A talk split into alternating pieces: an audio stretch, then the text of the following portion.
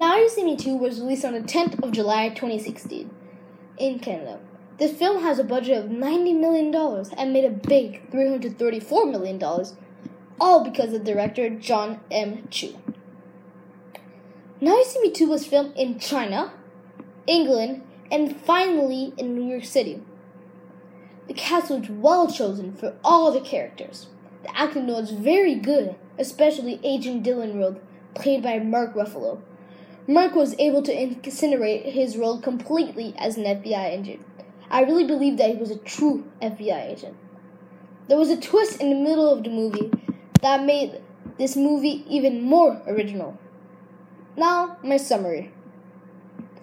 After needing to escape from their own chill, the magician, also known as the Four Horsemen, are in even bigger trouble as they found themselves in China. Walter forced the Four Horsemen to steal powerful uh, computer chip that can control all the computers in the world. At the same time, uh, FBI agent Dylan Rogue is preparing his vengeance against the man he blames for his father's death. This film proved to be a great movie. I really enjoyed the combination of comedy and action in this movie. For example, when Luna, one of the main characters, needed dist- a distraction, she pretended to cut her arm. The detail in different scenarios were well developed. The storyline was interesting, and the movie was keeping us intrigued throughout the whole way.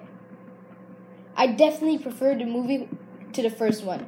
Even though it has a sequel, you could still understand the storyline. If you did not see the first movie, the reason is because it had a story of its own.